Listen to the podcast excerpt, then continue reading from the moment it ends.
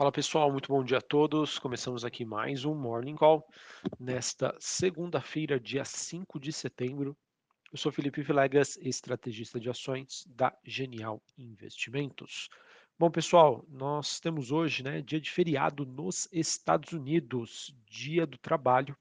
E o movimento que a gente encontra hoje, é, infelizmente, para as bolsas europeias é de um dia de baixa. É, na Ásia, não temos uma direção única, mesmo a movimentação aí para os futuros norte-americanos. Lembrando que o mercado de ações nos Estados Unidos, é o mercado de renda variável, ele opera em horário parcial por conta desse feriado, que deve então também impactar na, na liquidez, né? ou seja, no número de negócios nos ativos globais e também deve influenciar aqui na liquidez da Bolsa Brasileira. Bom, pessoal, então queria começar a falar um pouquinho mais sobre essa situação na Europa, em que nós, te, nós temos nesta manhã a Bolsa de Londres caindo 0,69, é, Bolsa de Paris caindo 1,75 e a Bolsa Alemã caindo 2,5%. Esse movimento de baixa acontece depois da notícia da última sexta-feira, em que nós tivemos o anúncio do fechamento do gasoduto da Rússia para a Europa. E no caso, né, a Gazprom, que é a empresa que fornece esse gás, ela anunciou essa mudança depois que líderes do grupo do grupo do Sete concordaram em implementar um teto de preços para o petróleo russo, enquanto a Rússia aí continua em guerra com a Ucrânia. Por conta dessa medida, o gás natural chegou a subir mais de 35% na Europa e já temos também é, evidências de que a Alemanha planeja um pacote de 65 bilhões de dólares para tentar proteger os seus consumidores. Porém, pessoal, é evidente que nem todos os países europeus teriam essas mesmas condições e eu acredito que alguns desses países comecem a emitir alertas de risco à estabilidade financeira diante desse aumento aí dos custos de energia. No final dessa semana, né, no final de semana passada, a gente teve protestos vistos em diversas eh, regiões na Europa, como em Praga, na República Tcheca, em manifestação aí contra o aumento do custo de vida e também na Alemanha houve protestos. Tá? Então vamos acompanhar, pessoal. Infelizmente, esta situação na Europa segue bastante crítica.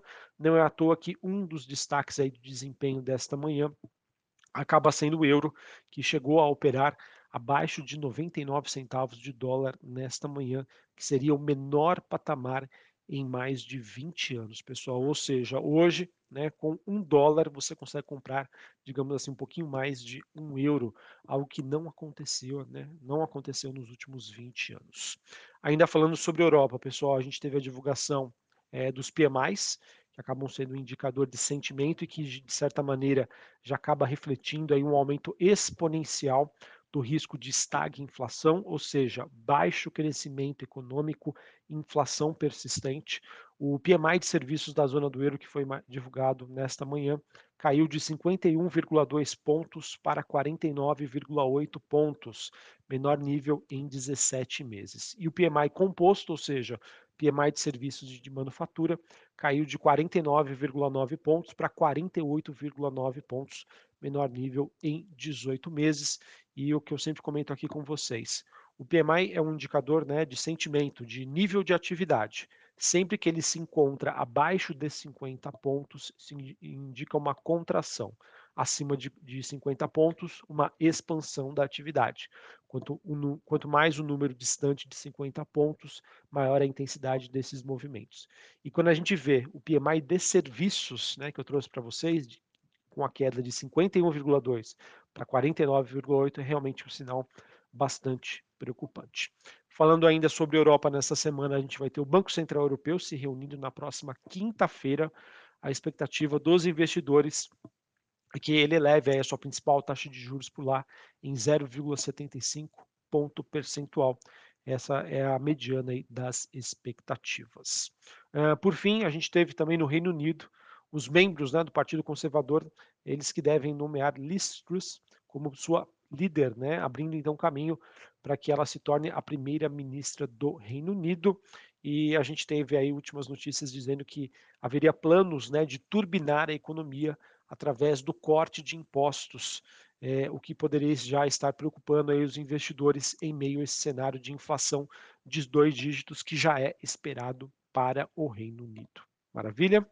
Bom, pessoal, sobre a uh, Ásia, né, a gente teve a Bolsa de Xangai na China subindo meio por cento, Hong Kong queda de 1,16 e a Bolsa uh, Nikkei no Japão queda de 0,11.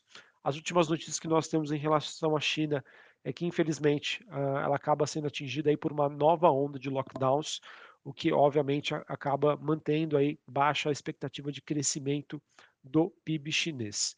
É, regiões importantes da China né, acabaram adotando essa postura mais dura de combate à pandemia durante o final de semana. Então, por conta disso, a gente teve aí o Banco Central chinês dando mais um passo diante em direção aí de uma uh, desse, de conter essa desaceleração econômica, em que o Banco Central chinês cortou o compulsório das reservas de câmbio em 200 bips, né, ou seja, dois pontos percentuais, uma medida aí para tentar estimular a economia por lá. Uh, em relação às commodities, pessoal, a gente tem o petróleo é, se recuperando antes da reunião da OPEP+. É, no caso, o petróleo hoje operando com uma alta de 2,5%, mesmo assim ainda se mantém abaixo dos 90 dólares o barril, o contrato negociado em Nova York. Neste momento, 89 dólares com 3 centavos. E sobre essa reunião, pessoal, da OPEP+, é, no qual será decidida a meta de produção de petróleo para o mês de outubro, após falas isoladas de autoridades sauditas e de outros membros na semana passada. Existe a expectativa, então, de um corte da produção para tentar sustentar o preço do barril do petróleo em torno dos 100 dólares, tá? É, em um cenário projetando aí uma menor demanda por conta desse impacto que a gente observa em China e também na Europa. É, em relação ao minério e os principais metais industriais, é, a gente teve aí o minério de ferro, no caso, tendo a sua maior alta em mais de cinco semanas, ele que na semana passada caiu mais de 11%, e acredito que essa, esse movimento de recuperação acaba acontecendo por conta aí da, das medidas né, estimulativas adotadas pelo Banco Central chinês. A gente teve também sinais de melhora de demanda por, al, por aço e o início aí da alta temporada de construção na China. É, isso abriu espaço também para uma recuperação do cobre, alta de 0,72, e o níquel subindo hoje mais de 2%. Lembrando, pessoal, situação ainda bastante é, desafiadora na China, principalmente olhando para o setor imobiliário. Então, acredito que por mais que a gente tenha essas notícias aí, digamos, relativamente positivas, vejo também uma questão técnica que corroborou para essa recuperação do minério de ferro e que, na minha opinião, pode ser também positivo para empresas aqui no Brasil como Vale e Siderúrgicas, ok? Sobre Brasil, pessoal, não temos grandes novidades. O mercado é, segue acompanhando o noticiário internacional. Lembrando, né, hoje é feriado nos Estados Unidos, é, pregão lá parcial. E na quarta-feira, dia 7 de setembro, dia da independência, a Bolsa Brasileira aqui também não abre. Teremos então esse feriado, ou seja, né, uma semana bastante agitada em termos de feriado, o que pode distorcer um pouquinho as movimentações. Maravilha? Bom, para a gente encerrar, falando sobre o noticiário corporativo aqui no Brasil, nós tivemos no final de semana a Novo Honor e a Petrobras, elas negaram em resposta à Braskem sobre eh, negociações em andamento com a companhia. Eh, isso acontece depois que o Valor Econômico noticiou na semana passada que o grupo JIF, que é dono da JBS, estaria preparando uma oferta de 100% pela Braskem e que a Novo Honor, que é a antiga Odebrecht, e a Petrobras negaram essa proposta.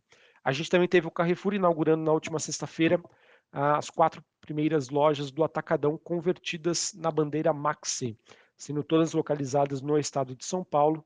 O Carrefour que possui aí mais 33 lojas em processo de conversão, com a conclusão para acontecer, né, prevista até o final deste ano.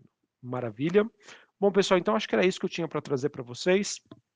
Em relação à agenda macro aqui no Brasil, é, hoje a gente tem a, divulga, a, divulgação da pesquisa Focus. Hoje nós temos o primeiro dia pós-follow-on das ações da IRB e também é, a nova composição do Ibovespa, com entrada de Arezo, Raizen é, e da São Martinho e a saída das ações da JHSF, ou seja, essa carteira teórica que vai vigorar de setembro a dezembro deste ano. beleza? Então, um abraço a todos, uma ótima segunda-feira para vocês, um ótimo início de semana e muita atenção, pessoal. Baixa liquidez, crise energética na Europa, situação tentando melhorar ainda na China, mas com sinais ainda muito é, iniciais. Um abraço e até mais.